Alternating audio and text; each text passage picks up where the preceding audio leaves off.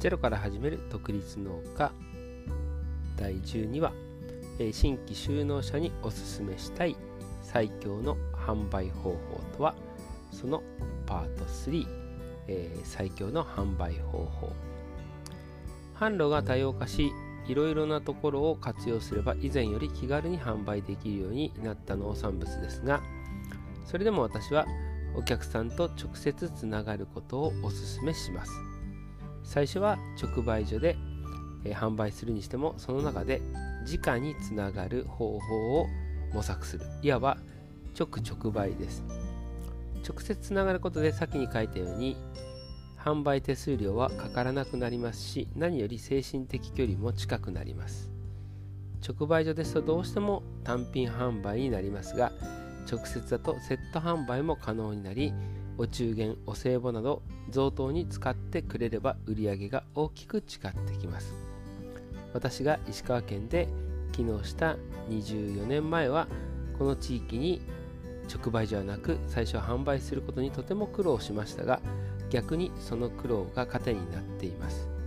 そんな販売方法で新規就農者がやった方がいいと思うのが引き売りです。引き売りとは、えー軽トラなどに野菜を乗せて直接住宅地などで売りに行く方法です。お店で待っているだけでなく人がいるとこに売りに行けますし売れないとどう売ろうかと考える。ダイレクトにお客さんの反応が聞けそして度胸がつきます。今、えー、菜園生活風来はネット販売中心ですが基本姿勢は引き売りの時のお客さんとのやり取りになります。直接のお客さんとの触れ合いは何よりの学びになります。販売チャンネルが多様化しているのはとても良いことですが外部の販路ばかりに、え頼っているとシステムトラブルや、え販売先の倒産など何かあった時に困ってしまいます。実際にこれまで売り先の消失など何度も経験してきました。そんな時もいざという時はまた引き売りすればいいんだなと考えると心強いです。引き売りで鍛えられるとブレない芯ができます、えー新規就農者向けの農業大学校などでも引き売りの体験をぜひ取り入れてほしいなというふうに思っています。えーこちらの方ですね、加工の種類によって販売の際には保健所の許可が必要になる場合がありますので、えーお気をつけください。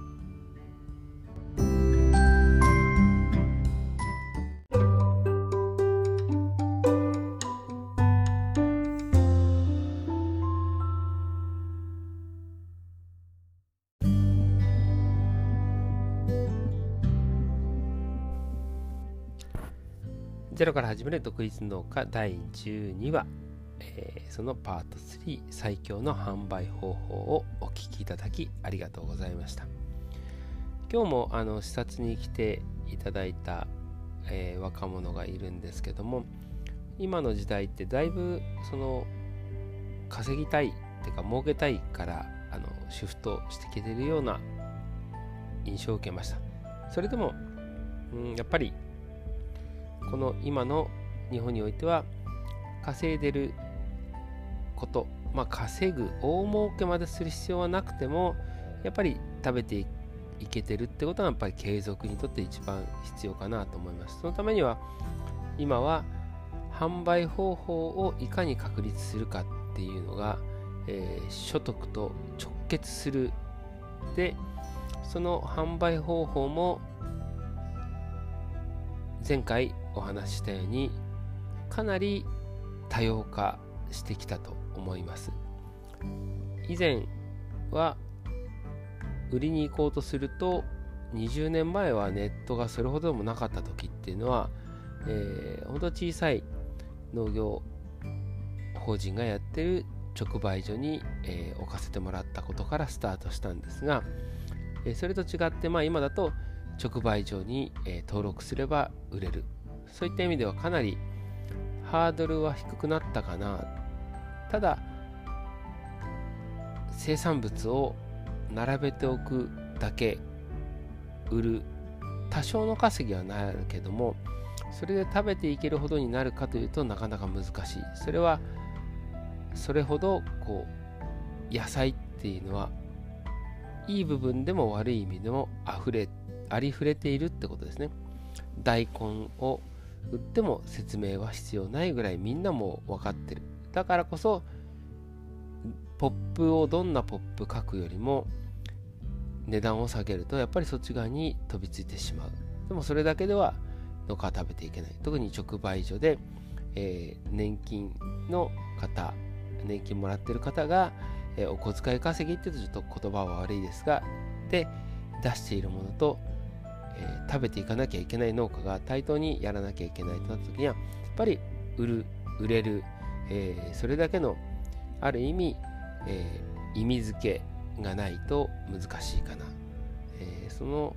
中で、え産直 EC など、え既存の、え方がやっていない方法っていうのを一つ見つける。その中でも、え特に心がけているのが私の場合はぱり心を通わせる、えー、分かってもらえる、えー、生産者というよりも原産として認識してもらえる、えー、そのことが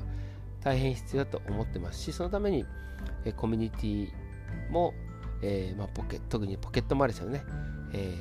コミュニティをしっかり作り上げてるっていうのはあります。でもその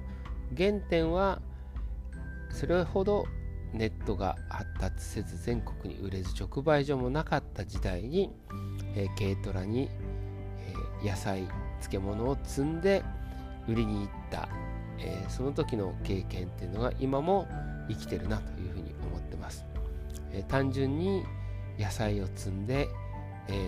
売りに行っても売れない、え、今時そんな引き売り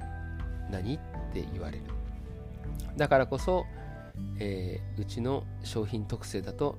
何がいいかなと思ってじゃあ保育園の終わる時間に、えー、迎えに来るお母さん方に向けて販売するとかそこで会話が生まれるうちに買ってきてもらえるっていう意味では、えー、直接引き売りに行くっていうのはがこう、えー、真剣勝負というかですねそこの舞台が用意されてない中に突っ込んでいくっていうのはかなり胆力が磨かれたかなというふうに思いますし、えー、そのおかげで今ネット販売をやれてるのかなっていうふうに思います。あのレビューで一方的に書かれるんじゃなくて、え向こうがこちらを生産者じゃなくて原産と認識してもらえるようにこちらもレビューで例えば悪いことを書いてきた人であってもそのバックボーンを想像できるようになった。それは引き売りをしていた時の触れ合いがあったからこそ、えバーテン時代に直接人と触れ合っていたからこそだと思いますしお互いこうそこの底に信用性があるっていうのはあったかなというふうに、えー、思います。そういった意味においては、えー、農業大学まあ石川県だとそういう効果軸っていうのがあるんですがそこで農業を教える、えー、農業を教えるために稲作野菜牡蠣果樹いろいろ技術を教えるのは必要だと思うんですが何よりも今個人で独立して農家をやっていく時に必要なのは販売能力ではないかなというふうに、えー、思ってます。その点において試験所の先生方もある意味素人普及書員もある意味素人、えー、そこで私がそういうとこに公園に行ったり、えー、視察に来た時に言うのが、まあ、引き売り号って勝手に名前つけてですね例えば農業試験所に取れた野菜を、えー、軽トラやコンテナに積んでもちろんその縄張りは荒らさないようにしてねもし先人がいたら。で、えー、売りに行ってこいと、えー、これ売りにく売れるまで帰っちゃダメみたいなねことを例えば最終試験にするとか、え、売りに行かせるえ、試験所にいる間そういう農業者大学校にいる間に、え、試験所のものをこう売りに行かせるそのことが何よりも実は独立するための弾力になるんじゃないかなというふうに思って進めてるんですがなかなか、えー、そういったことは実現されることはないですね。なので個人的にでも新規収納をやろうと思った時には引き売りしてみる。これ半分うん冗談のように聞こえるかもしれませんが、えー、それこそ本当におすすめしたいな、えー、そのためにうちは、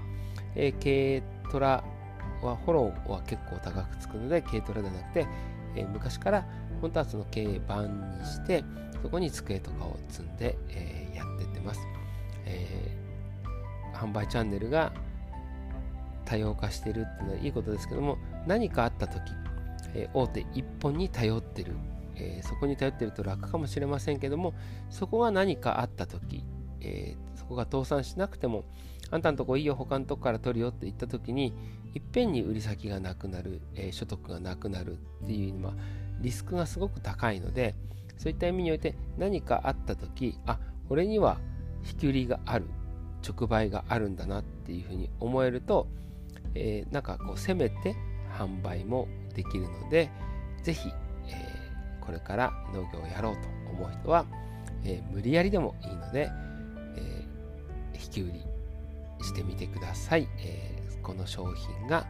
えこのものが、えどのぐらいどこで売れるのかダイレクトに聞くっていうのはその先の先の先に生きていけますので、えー、ぜひぜひ